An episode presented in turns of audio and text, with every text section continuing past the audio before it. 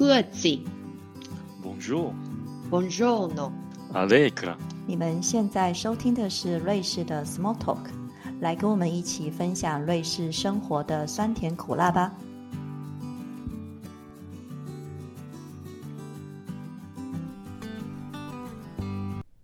大家好，我是 Debbie，今天呢要跟大家聊聊新出名的话题。以前呢，大家都称我们为外籍新娘，但是这个称呼听起来其实不太让人舒服。最近呢，这几年流行的新用语是新移民，又称为新住民。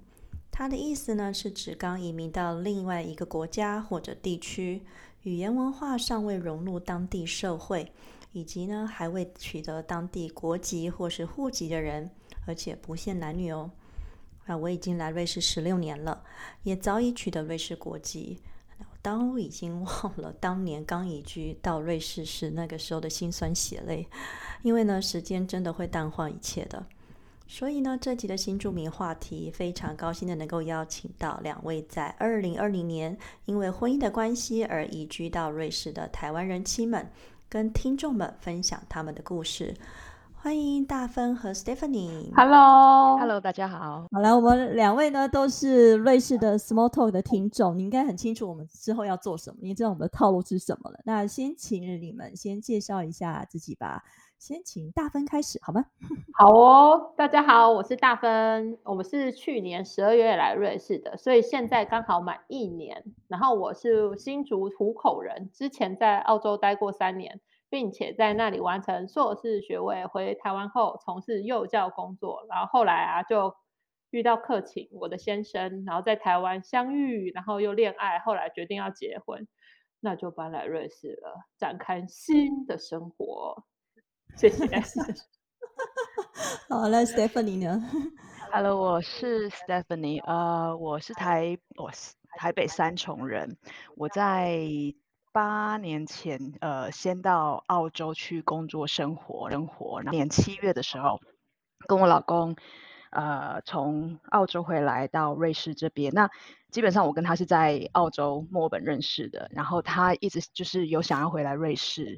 就是因为他家人都在这边，那我就想说，反正呃就到这边来看看吧。因为在欧洲那时候其实很兴奋，因为瑞士就去哪里旅行都很方便，所以就想说那就一起回来。那本身之前是在澳洲或者在台湾的时候都是从事呃行销相关的工作，消费品的行销。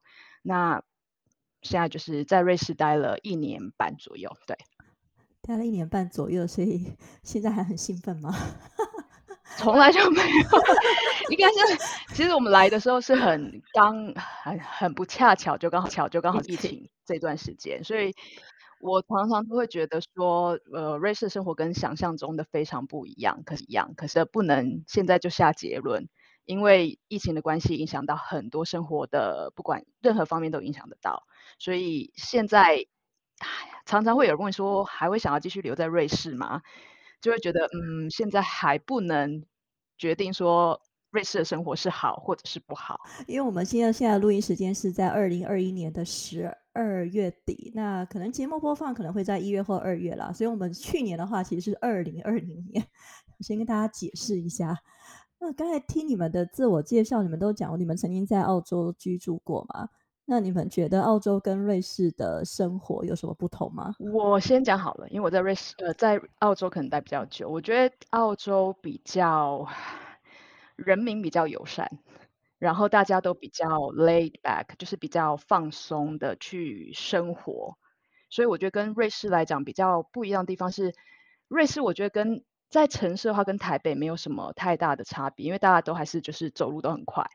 然后在澳洲，你其实可以感觉到大家的步伐比较慢一点，然后比较呃更开放的去接受新移民，对。然后生活，觉得最对我来讲，生活最大的不同是我在澳洲的时候常常往海边跑，往海边跑。在瑞士是大大家都知道是没有海的，呃、瑞士我觉得这对我来讲影响很大，有湖很多。我我家我我老公他们家就，因为他们家住在那个 b o r d e n s e e 旁边。然后我说哦，就没有海，没有海。然后他们就会跟我讲说，我们有很大很大的湖啊，你看这个湖跟海有什么分别？我常常就翻白眼。对 我觉得这是对我来讲，对我来讲很红。呃，还有呃那个天气，我觉得天气也差很多。在因为我在墨尔本，墨尔本夏天是最最棒的夏天，虽然有冬天，呃，冬天不好过，但是为了那美丽的夏天，你可以忍受冬天。但在瑞士这一年，我觉得今年的夏天真的很糟糕，然后今年的冬天也很糟糕。今年有夏天吗？二零，我今年一直在等夏天呢，没有夏天吧？对，没有夏天。那大芬觉得布里斯本怎么样呢？Brisbane 我觉得它节奏比墨尔本慢一点，节墨尔本墨尔本算大城市，你知道 Brisbane 又在更更旧一点，就是它又更慢。然后，而且我在台湾又住在乡下，然后就是，然后我就觉得哦，不行，我还是喜欢乡下。但是我以为这样子我来到瑞士我就应该可以，但好像瑞士就不太行。好吧，我觉得我们这一集就在抱怨瑞士的不好的感觉。好吧，那我们要想一下瑞士有什么好的？因为你们看，你们到现在二零二零年到现在，现在已经一年，你们来瑞士一年多了。除了这天气，你们还有什么最不能够适应的？还是到现在为止，还是觉得还没办法克服的？有一点我非常没有办法克服，就是假日没有，呃，大部分的店都没有开这件事。这个我很难去适应哈，就是有啦，机场。飞机场有，飞机场有，或者是超市，超市也没开，除非你去那个 Migrino，就是加油站站。哦，对，一般的超市没开，然后商店没开，这个我觉得很难很适应。我觉得我一辈子大概都没有办法，对我来讲是很没有办法去理去理解的。就是我可以了解，就是澳洲、欧洲、欧洲，因为德国也是这个样子，就是你可以你可以想象说，假日就是周日就是要跟。家人在一起的日子，有自己的休闲生活。但是我相信，应该还是有那种像，比如说工读生啊，或者是来这边留学的，他假日要赚钱。你 要礼拜天，因为瑞士的礼拜天就是要就是家庭活动啊。就像如果夏天的话，就是爬山健行嘛。然后冬天的话，就是滑雪啦，玩雪橇啊，对吧？你们都没有去吗？礼拜天你们觉得还是要去 shopping，要 去人多的地方？我觉得倒还好，我没有很爱 shopping，但是你就会觉得每到礼拜五、礼拜六，我就有一个压力，就是我我冰箱里面的东西够不够？礼拜日我是不是要赶快去超市补什么东西？我觉得这是一个一个对我来讲，因为你你以前在台北、在台湾，不管哪哪个地方，然后在澳洲，都都是不会有这样子的问题的，店都是随时开着的，然后你想到要买什么，你就可以赶快去买。可是在这边，你就会要。准备事先计划，对对，对我来讲就是一个压力存在。大分会吗？嗯，我其实我其实礼拜六、礼拜天有没有买东西这件事对我来说还好，因为我很喜欢囤东西，所以就是家里的就是冰箱，就是感觉就有很多东西可以吃，所以这点还好。但是我还蛮不能适应的地方是太安静。哦，随时都超安静，然后连我刚开始来的时候，我先生就说讲话不用这么大声，没关系，我听得到。你是在台湾讲话是有多大声啊？没有啊，可能就是以前做幼教，所以就是比较，而且哄小孩那种。不是，就是因为你当，因为我我我们的园所比较乡下，所以那个地很大，然后就是小朋友。奔跑空间很大，所以老师都习惯比较用丹田说话，而且再加上我们家是大家庭，所以其实我们要讲话的时候都必须要用一点丹田，你才会有声量，对不对？哦，对，你声音才够大，然后你就已经习惯这种讲话模式，然后你现在就是要变成很就是比较小声的说话，然后再加上这边真的是太安静，然后就是比如说你早上就是你这真的八点以后，我们邻居基本上是没有声音的。像冬天基本上外面也是没有声音的。然后我刚来的时候，我觉得很，我觉得太安静，安静到就是我会就是开 podcast 听，我就是让 podcast 一直在我身边环绕，就是有人讲话对话的那种感觉。对，就是有声音，我才会觉得比较舒服。就是这件事，我所以这件事，然后我我就可以想到说，为什么我先生在台湾永远适应不良，他觉得太吵，太吵。因为我也适应不了这里太安静。好吧，你可能再过几年就会习惯了，真的。那你们这样子来瑞士，你说二零二零年来瑞士的时候，你们会不会觉得，因为是在疫情下来瑞士的，然后又在疫情下学德语，你们会不会觉得很不适应呢？因为学德语要戴口罩嘛，然后要什么线上课啊，我不知道对你们来说什么样的影响吗？我觉得我现在因为我现在还在学嘛，然后我就是 online 跟就是现就是现场都有，但是我觉得戴着口罩上课你看不到老师，而且德语很多其实就是我们平常不会用到的发音，你其实如果你没有看到嘴型的话，你会很难去发那个音。然后就变成我在可能我在平常在以前在学校上课的时候，因为没有看到老师的嘴型，老师也看不到你的嘴型，然后变成现在我在线上的时候，老师看得到我的嘴巴就是嘴型的时候，反而会被老师纠正非常多非常基础的发音。所以你一开始就是戴着口罩上课，你第一堂课第一堂德语课 A one 的第一堂课 A one 的时候，我一开始是 online，但没多久就就就回学校，但回学校的时候就是都是口罩。戴口罩，戴口罩，而且没戴好，老师还是可能跟你讲说你要把口罩戴好。对，然后每一个 同学都，每一个同学都会有，就是你离同学很远，所以变成你如果你对话的时候也是非常远，所以你需要丹田的力量。就他们要有一个 social distance。好的，你们班现在多少人啊？大分？我现在五个，才五个。我跟我我上了，就是除了有一 turn 的。课是有十十个以上的人以外，基本上他们好像说影响非常的大，因为他们现在没有海外学生，所以现在人都超少。我已经就是经过了一再两次的并班，差很多。因为我当年 A one 到 B two 这段期间，我记得我们班每一每一次，不管我去哪个班，至少是十五到二十个学生。那 Stephanie，你们呢？我没有上到线上课，我觉得我还蛮幸运，因为我我我都是上呃实就是实体课，但是全程从我开始第一堂课到最后我上到最后呃一堂课，我都是我们都是戴着口罩口罩上课的。那就像大芬讲的，就是有时候有同学口罩没有戴好，老师真的会就是很注意这一点。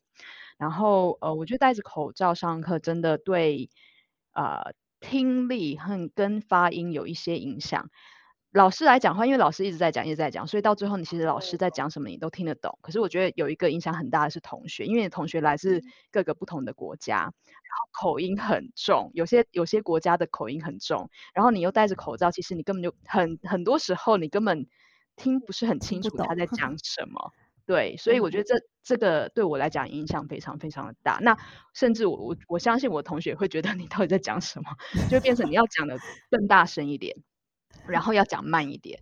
这个是我觉得呃戴着口罩上课影响比较大的地方。我觉得我们比较呃就比较没有那么幸运了，刚好在这段时间来到这边，然后又又是德语区，就不管德语区，其他语区都是一样要学外语，然后在这段时间都要戴着口罩。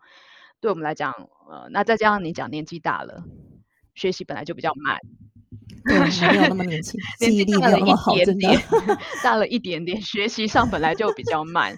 然后这是我我给我自己的借口，就德文讲的没有那么那么好，学的没有那么快，我就开始给我自己找一些借 口，就年纪大了一点点，学习没那么快，然后又戴口罩上课，就就不要那么急，没关系。对，那你们的先生会跟你们在家和练习一下德语吗？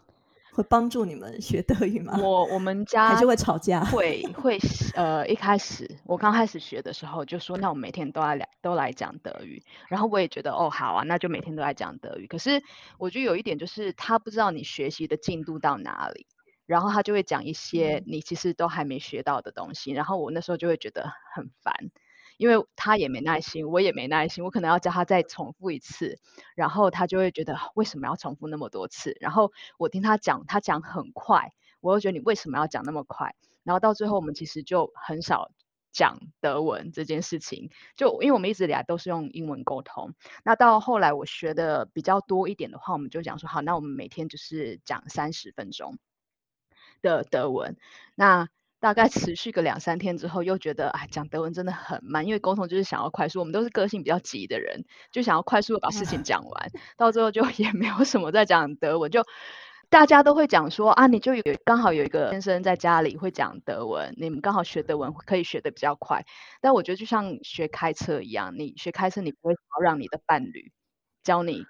坐在坐在你驾呃副驾驶座教你怎么开车，我觉得很容易吵架。我们家啦，我跟他就很容易讲到最后就不想讲了。我觉得不管学什么都是吧，你看不管学什么，不管你什么滑雪啊、开车啦、学语言，都不要找老公。为了家庭幸福，我们还是找老师吧。像 我们现在有时候开车，我也会开，我开车嘛，然后他就会觉得啊，你刚刚应该要怎么样，我就我就会看着他，我说不然你来开。我觉得讲就是学德文应该也也是这个样子，就会觉得我就已经很努力在学，你你真的没有鼓励，就算你还就纠正我发音，有时候真的会觉得很烦。真的，我们的也是，我跟你相反，是因为我们因为就是我先生他就很想要跟你讲德文，然后他会慢慢的跟你讲，他会转成只是高德跟你讲话嘛，然后。他会跟你说，然后他会纠正你的就是句子的，就是正确性之后，然后还叫你念三遍。哇，你好严格哦！我知道为什么你叫你先生教官了，教官哎，怎么那么严格？然后就他会念到，就是他是说三遍才会记得，然后他会跟你说正确的句，就是你不管你就是语言不是拿来沟通，听得懂就好嘛。对，然后他是会说那。然后他就会跟你在，就是比如说你讲了一句话，然后他就会跟你说正确应该要怎么说，然后说那你再念，就是念三遍，然后他说你这样就会记得，因为他每次说的话，但他每次用的句子的，就是跟我想的，就是会从另外一个，就是用另外一个逻辑来讲这件，就是不是我想要，就觉得有点太难了。然后我就觉得啊，算了算了。可但我们最近有试着要讲德文，就是讲多一点的德文。但是每次到这时候，你就会想要，就是他说，可是相对的，你也可以这样纠正我的中文呢，我会很开心。但我个人是觉得听得懂就好了。可是你们要想，以换个角度来讲的话，他们等于是他们愿意来花点时间帮助你们融入啊，融入类似这个文化、这个国家，然后教你们语言。虽然可能耐心没有很多，但是还是有一些些。的帮助吧，有吗？我 我觉得有啦，而且他就是他鼓励你学德文的，他是会让你知道你必须就是你要融入这个群体，你就必须先把德文学好。对，然后他会说，就是你他不会叫你说你赶快去找工作啊，或者是你去做一个就是可以赚钱的事情，他会说你静下来，你好好的就是想一想，你应该要先融入的第一个基本条件是。就是学德文，对，所以你现在不用说你现在要赚多少钱，或是你你应该要怎么样，你应该要好好的，就是享受这段时间，然后享受你可以休息，然后又重回学生的感觉。哇，教官真不错，讲的真好，对 他都会这样说，所以你好好享受啊。对，所以他在纠正你，但想说他是很努力在帮助你啊。可是你就会心急呀，就是我会心急，就是觉得很怕自己就是原地踏步。对，这是我自己自己自己就会觉得，哎，你的同辈，或者是其实我没有那么长的时间是待业状态的。其实我除了当学生以外，其实很就是没有一个时间是那么的没有工作。嗯，但是没有工作对你来说，你现在对你来说应该算是休息吧？对对对，他而且你可以做你喜欢的事情啊。对对对，他就是我先生也是这样跟我讲的，所以我有心态有。比较有改变。刚开始来的时候，我会更焦急，然后会让自己超级没有自信，因为这件事情。可是后来现在就还蛮享受，到现在来就是维持很好啊。你要想说，你还可以做你喜欢的事情，你还可以去，比如说可以做饭啊，或者追剧啊，对不对？你们有没有追剧？平常应该会追吧？我觉得追剧对我来讲是很平常，就是很生活。生活中就是要做的事情，然后我们家老公也是会追剧的人，可是他每次追完，他就会觉得说：“你为什么不阻止我？为什么让我被生命？”然后我就觉得这是一件很稀松平常的事情，在家就是要就是生活，这就是生活。所以我每次在追剧的时候，嗯。我老公有时候就也在这一方面有时候像教官，他就会说你为什么要追剧？你为什么要浪费你的时间？然后我就讲说你不是也在追剧吗？他说所以你要纠正我啊，你为什么没有纠正我？我觉得这是我我觉得这个是呃，那两个一起追啊，你一台我一台，这样不不要互相他就不他就会说阻止我。他是爱追剧，可是他又有罪恶感的人，他就觉得他在浪费他的生命。然后我就觉得你为什么内心要有这么多的戏，就不能好好的追剧就追剧嘛？他就会讲说你为什么不阻止我？然后我说我为什么要阻止你？因为这对我来讲是很很我自己很爱的事情。然后追剧就我之前前一阵子回台湾，然后隔离的时候，我从就是我已经我追了就都在追剧，然后有一天我就突然想到。哎，我好久没有这么肆无忌惮的追剧，然后都没有人在我耳边一直念、一直念、一直念。因为我不太能追，因为我只要一追剧，我们家瑞士人就会一颗头跑到那个电视前面，他说你在看什么？他就很想关注，因为你追剧的时候，我不知道你们怎样，我追剧的时候就会全神贯注，我只有看到我前面这个人，其他的人，哎，我的就旁边还有一个人，然后我就忘这件事情了。然后做饭，啊，你自己去冰箱里找东西吃，就完全忘了他的存在，这样我是非常认真的。然后他就会一直在关注说你到底在干嘛，他就不太喜欢我去追剧，然后就一直在出现，然后一直在干扰我。后来我现在慢慢把追剧这个习惯戒掉，只能趁他出去。或者是 不在家的时候，那最近又很少出差，所以真的是追剧时间也变少了，真的。对，我觉得有影响，因为像像像现在都是我我们家老公都是在家工作，所以他只要偶尔去办公室工作的时候，我就非常非常开心，你就会觉得 你就会觉得生活太美好了，就追剧也没有人在旁边念。然后我我跟我台湾的朋友讲追剧这件事情，然后他们也就觉得很不可思议，就追剧，因为我觉得台湾人追剧就是生活的一部分，然后瑞士人就像爬山是瑞士人生活的一部分，这一点我也没有办法理解一样。对，周末有时候甚至礼拜六、礼拜天都要去，这个我去，这个我没有办法。他们只要看到天气好、有太阳，就想冲出去啦，就觉得不应该在家里浪费时间。对。好吧，那大芬，你们家教官呢？我们家教官他是一天，就是如果他在家的话，你一定他是他就会邀请你去散步，然后这是认真要散步的那种，可能一走就是一两个小时，就算没爬山也要散步。哦，对，就是要认真散步。然后至于追剧的话，因为我都叫他去去去上班，不要在家里，所以我我我时间比较多，我可以。所以想他回来之后，赶快按成就是把电视按成就是播放，比如说轻音乐，然后煮饭这样，或者是德语频道学德语，然后 YouTube 德语频道是这样吗？对他比较不，他也不喜欢追剧，他觉得追剧要害耗太长的时间。但这件事情除了 Star Wars 以外，他是一个星际迷，所以他会追 Star Wars。那其他他就觉得。看电影就好，两个小时就可以把一件事情结束，不要耗到要八个小时或十个小时。那结论也是一样的。那为什么不花两个小时就好，要花八个小时？哎 哎，所以其实我们的瑞士先生其实感觉上都差不多，他们好像就很排斥就是那种浪费时间的活动，对吧？那你们的先生会不会觉得我们太长时间就是耗在 Line 啊跟 Facebook 上面？会吗？非常。我觉得我的先生他没办法理解，就是为什么你要一直看 Facebook？我说就要关心一下台湾的朋友的消息呀，因为好哎，好像这种台湾人会一直用 Facebook 啊，瑞士好像不太会用哎，对吧？你们也是吗？我们家的老公是没有呃，只用 Twitter，其他的都不用。可他会去看吗？去看 Twitter 上面，就会一直去划手机看 Twitter 上面有什么新的消息吗？他可能就是晚上呃睡觉之前会看看一下。他说他觉得至少 Twitter 上面的假新闻比较少一些，然后对 对，他至少他会这样觉得。然后其他的一些 social media 他都没有在用。可是我觉得这又跟台湾，因为在台湾 social media 就是又是生活的一个部分。然后我觉得我常常都会跟他讲说，我跟家人跟朋友都已经相隔那么远了，然后又有时差的问题。你可以说这是借口啦，我就会常常讲说，透过这些，我告诉他们在在在台湾做了些什么事情，然后下次面的时候或讲电话的时候才有事情，在才有东西可以聊。然后像我现在看新闻，其实就是从 Facebook 上面看到台湾的新闻。然后他只要觉得我花太多时间在手机上面，我就会讲说我在跟我台湾的家人或在跟我台湾的朋友聊天，就是用 Line 在聊天。其实。不是真的在聊天，就是在看 Facebook 或是在看 Instagram，我都会说啊，我就在跟我妈聊天呐，我都会用这种这个借口去打发他。对，我上次有用，我上次有用你这个借口，有用吗？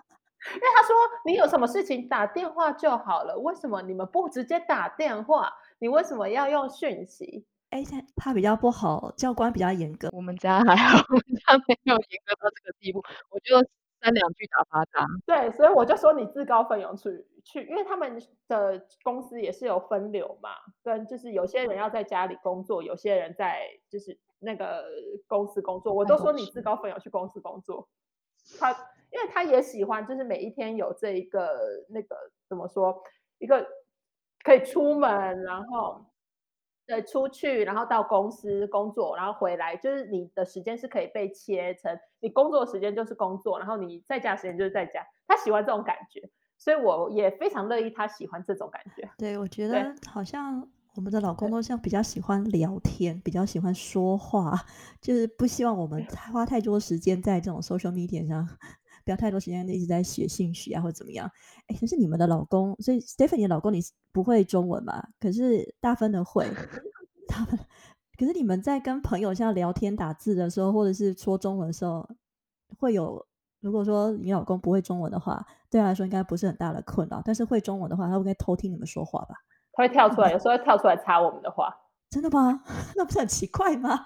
就说哎，你们说的什么呢？哎，这个不是哦，这样。啊，不会啊，因为我朋友跟他都很熟，因为我他有在台湾待两年嘛，所以我我朋友就那些，所以他全部人都见过，所以他没有一个会觉得尴尬的人。那你就不能讲秘密吧，对不对？就是批评一下老公不好，或者是卫视不好的时候怎么办？对，这时候我就蛮羡慕 Stephen。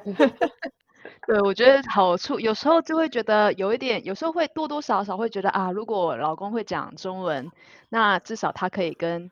呃，自己在台湾的家人，就是有一些互动，不要每次都是我要当翻译或者是什么的。但是再想一想，老公不会讲中文，好处真的也还蛮多的。因为你到这个地方来，你一定多多少少对这个地方，你不要讲到这个地方，你在对生活多多少少一定都会有一些抱怨，对伴侣啊，或者是对伴侣的家庭，或者是对这边的生活都会有抱怨。所以我觉得老公不会讲中文的好处就是你可以肆无忌惮。很大声，然后很光明正 大的跟用对对对 打电话视讯跟你的家人朋友抱怨，或者是很生气的时候，我就会呃电话拿起来就打给我妹，然后就开始抱怨，她也不知道我其实在讲什么，然后他会问你讲他坏话，她会对你可以讲她坏话，但她会问你说你跟你妹在讲什么，说没什么啊，就讲就讲生活啊，然后他其实多多少少知道你不高兴，可是他至少你。不会有一个顾虑，然后就算你真的有时候生气，讲话讲的比较难听一点，你也不会想说啊，他听不懂吗？要要 稍微顾虑一下，对，要稍微就是注意一下你的用词，因为你有时候生气，你真的生生呃心情不好的时候，你就想要口无遮拦的大骂或者是大抱怨的时候，其实这这个你都不用担心。我觉得是老 公不会讲中文最 最大的好处。那你们会跟你们的你们的家人，台湾家人抱怨你们的婆婆吗？你们有没有什么婆媳问题呢？我觉得大家多多少少，好像我之前前一两天刚好在就是 Facebook 上面 group 靠北靠北婆婆上面看到有一个人，他就问说，呃，国外的婆婆跟台湾的婆婆有不一样的地方吗？然后我就 立马回，以我个人的经验，呃，这跟国籍没有关系，这跟个性有关系，因为我们有聊过，我觉得我婆婆就比较。不像一般大部分人对西方婆婆的印象，因为大部分人对西方婆婆的印象就是比较独立。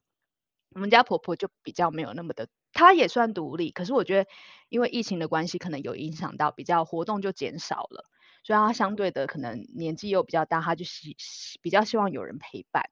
那我只能说，我们家婆婆呃跟东方婆婆比较像，就是我们台湾婆婆比较像是可能比较玻璃心一点点。就是很多事情我都觉得啊没什么，可是他就是会特别的在意。那我觉得这可能也是有一点迷失吧，大家就会觉得西方婆婆可能就是比较没有那么的玻璃心，比较独立。但我觉得这跟东方或西方，嗯，我觉得跟个性有关系。对，所以我觉得这是我自己的亲的体验啦。哦，那大分呢？我比较幸运，就是我婆婆，因为她自己也很忙，然后所以都叫人家太后，就是。我就叫太后，我想说这录音还在叫婆婆，那我就叫太后。但是因为我对她其实也是尊敬啊。然后她她平常自己也很忙，然后她也会做，她也会有她自己的生活。有时候我还就是热情邀约，可能就是我可能说，哎，那不然就是请她要来吃饭啊什么的。然后可是她都会，如果她自己有事，她就会直接跟你说不，我有事。对，他没有会，就是他没有。就是他没有玻璃心，他没有玻璃心，他很独立，而且他非常独。因为以我们亚洲人或者是台湾人来说，如如果我的我的小孩或者是我的媳妇邀请我去吃饭的话，我应该会马上就是怎么样也要找出时间来说好。但他没有，他就是如果他这两天他很忙，他要写书什么的，他就会说没有，我这两天我已经有规划好我的事情了，那就先不要，对，下次吧。他就会非常就是以他自己的计划为优先，然后再来安排，或者是我们有约好，然后这样就可以。好处是就是他很独立嘛，那就是不好地方就会是嗯。不知道，因为我们家比较传统，所以我就会觉得要做好就是好媳妇的本分。但是因为他好像不需要我做这么多本分，有时候好像会自己一头热，会做太多，或者是自自己觉得好像应该要这样，然后给自己压力。但他其实没有那种这个，他其实没有这个期待。哦，他想说你把你日子过好就好了，不要管我了。我们家，我觉得我们家跟你们家是相反的，因为我是那种就是我过我的生活，你过你的生活。那节日啊，或者是大家互相帮忙的时候，我觉得是可以的。是反而是我觉得我有压力，我的压力是不是来自于我觉得我没有做好媳妇的本分，是来自于我觉得我的婆婆她的期望很高，她会很期望就是呃跟跟我是有很紧密的关系。但是我是觉得我没有办法 跟他有很紧密的关系。我觉得 就是我跟你可能认识，OK，一年半啊，之前就见过面了。可是你从从从嫁到这边来，我嫁给我老公，然后到这边来生活，可能见面下来，呃，一一个一个月见个一次面，不到可能不到二三十次。然后你就要我跟你就是变成是世界上最好的朋友的那种感觉，情同母女。我不行，对我觉得他就是因为 他的期望就是这个样子，他会觉得我们应该可以一起去买东西，一起去散步。这个我就没有办法，我的压力是在于我觉得呃，这个是他的期望，但我没有办法做到他的期望。我也觉得呃，不应该要勉强自己变成是我自己不呃生活的不开心，对。我觉得跟跟你们家刚好相反，完全相反。对哦，哎，我的婆婆反而是你们两个的介于你们的中间，就没有这么黏，但是也没有那么的独立，反正就刚刚好，这样很好。可能我觉得很好，对我觉得可能因为真的是个性的问题，这种大家对那种西方婆婆的刻板印象，就哎不是，真的是个性问题，跟国籍一点关系都没有，对吧？我也这样觉得。那你们会煮什么样的？就是菜给你们的家人吃。如果像你们公公婆婆啊，或者是煮给老公的话，你们会煮都是台湾菜吗？还是上面的西方菜啊？我自己在家，我自己在家煮的话，因为我们老 老公每天都在家，我自己啦比较喜欢吃中中菜，就是中餐我就可能煮个面炒个饭，所以我自己煮中餐是比较多一点。然后就像你讲的，这边比较可惜的是，它的叶菜类比较少。我觉得在台湾的蔬菜可以选择的很多，那这边就比较相对的比较少一点。然后，除非你就是去亚洲超市，但亚洲超市也不也不像就是在 台湾随便哪里都买得到，你就可能要额外再跑一趟，我就觉得很麻烦，就只能用手边现有的，就是一般超市能买得到的东西，尽量去煮出自己喜欢吃的东西。可是我发现这边的沙拉拿来炒也很好吃，但是没有人在炒沙拉吧？只有我们会炒沙拉吧？因为这边他们都生吃啊。我就会把沙拉拿来炒。就是因为我先生可能他他比较不挑，所以都可以。然后我就是也是偏台湾菜居多，然后所以我就会就是叶菜最多就是沙拉嘛，然后我就会拿沙拉来炒。但我也觉得也可以啦，就是至少是叶，至少是叶子。哎，你真的很不挑哎，至少是叶子。这个我还没有试过。哎，所以你们如果公公婆婆婆来家里吃饭的时候，你们也就这样子做吗？就是一般的。台湾菜吗？还是怎么样？对，而且我觉得做台湾菜好处是因为他们没有得比，说这个到底好吃还不好吃，他就是哦亚洲菜好新鲜，我媳妇会做亚洲菜，然后他没有比较值啊，他什么样都觉得好吃跟特别。我们家也是，呃，如果公公婆婆来家里的话，可能比较常煮的也是亚洲菜，但我觉得有一点就是亚洲菜，你就会想说要煮个。两啊，除除非你就是煮个面，但是如果你真的三菜一汤这样子吗？我觉得然后一定要有到三客人汤。然后如果我们两个吃的话，明明就两个人，你也知道吃不完，但是就是还是会想要煮到三菜一汤，然后再加个白饭。然后如果有那个公公婆婆来家里吃的话，可能会多多一道菜，那你就会觉得很比较麻烦的一点是，每次我们煮都要用到很多的锅碗瓢盆，然后很多就是每次煮完吃完就一大堆碗盘要洗。那我觉得煮西餐的好处是你可能煮个意一个意大利面，你可能用到的锅碗瓢盆就那一些，对一个。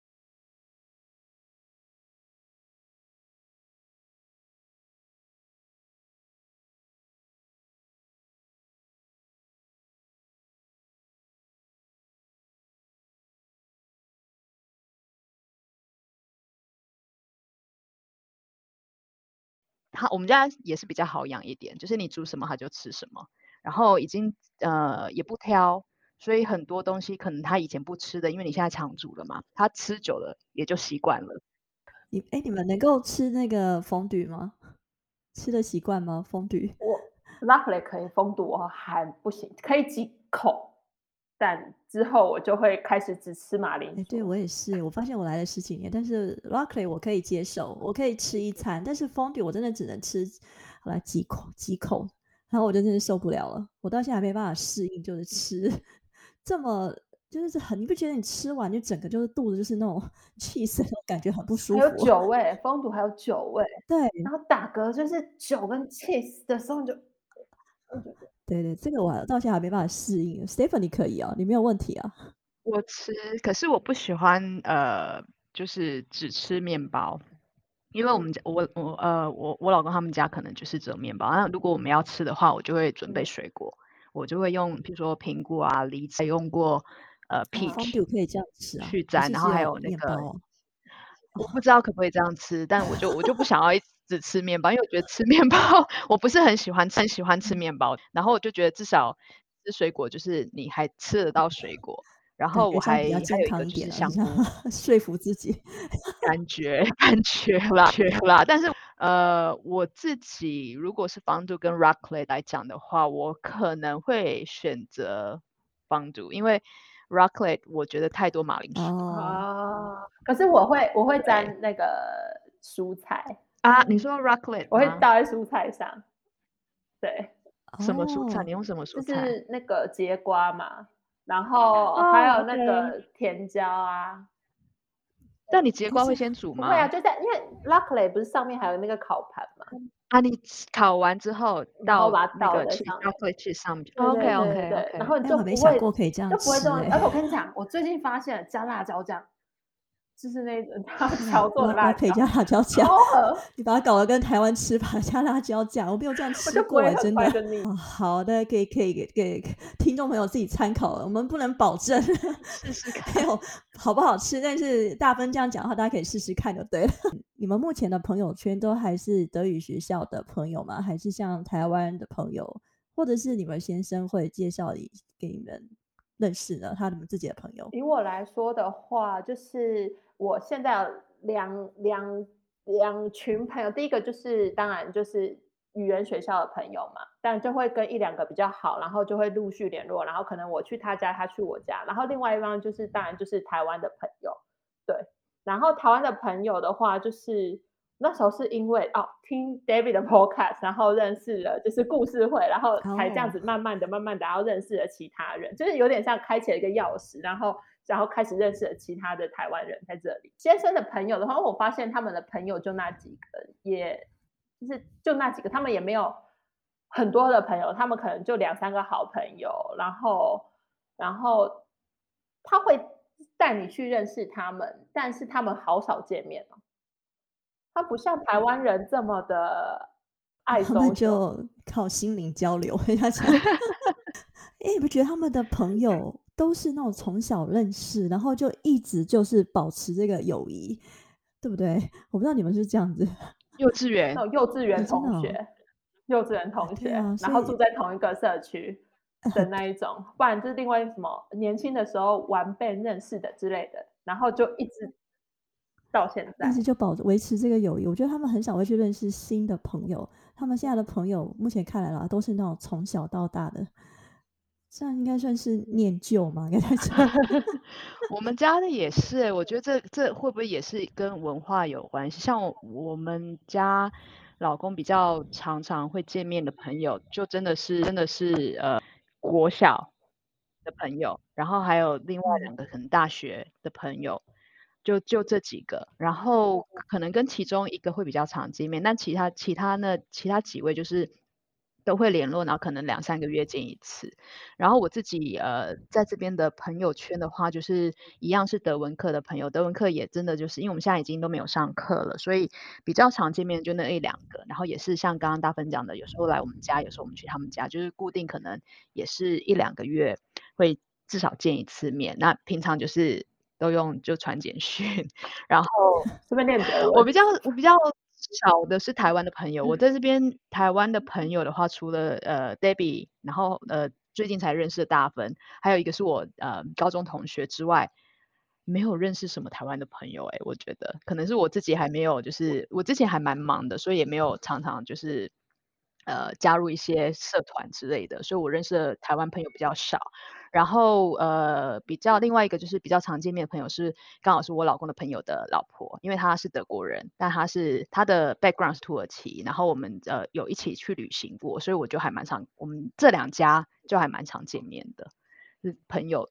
我觉得文化有差，像我们在台湾可能同事也可以变成是好朋友，或在澳洲同事也可以变成好朋友，这边好像对分得蛮开的。但是这里这里很难，这里。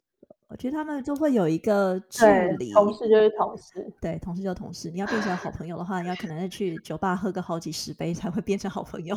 可是他 们还是有时候去酒吧喝完还是回来，然后还是同 事，就喝酒就喝的不够，还要继续真的跟文化有关。可是也可能因为这里是我不知道，像我老公他以前我们因为我们在澳洲认识的，所以他在澳洲就可能他自己一个人，所以他就非得要去认识新的朋友。对，所以在那边就反而我觉得他在澳洲的朋友还比在瑞士的朋友多，这一点让我觉得很不可思议。我常常就跟他讲说，你为什么都不跟你这个朋友联络？